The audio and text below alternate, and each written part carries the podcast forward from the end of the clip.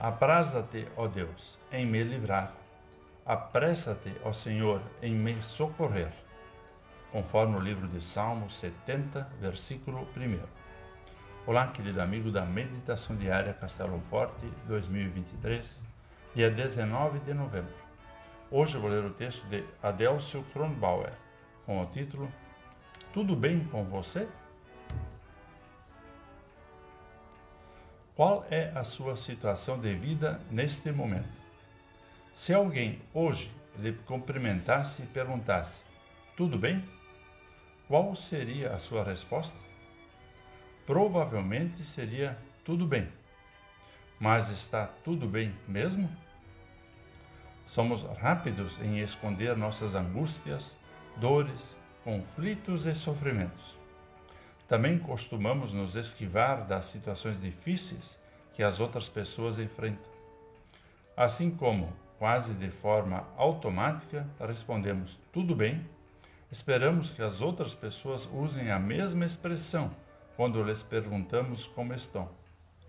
Dizer tudo bem é convencional, mas é superficial.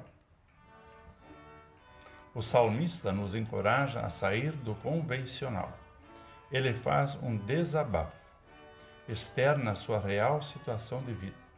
E isso é libertador. Encontrar alguém disposto a nos ouvir é uma verdadeira bênção. Esteja à disposição para ouvir outras pessoas. Essa atitude será uma bênção para elas.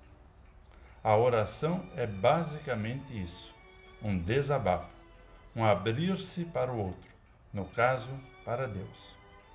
Orar é contar, externar o que está acontecendo, dizer qual a situação atual da vida.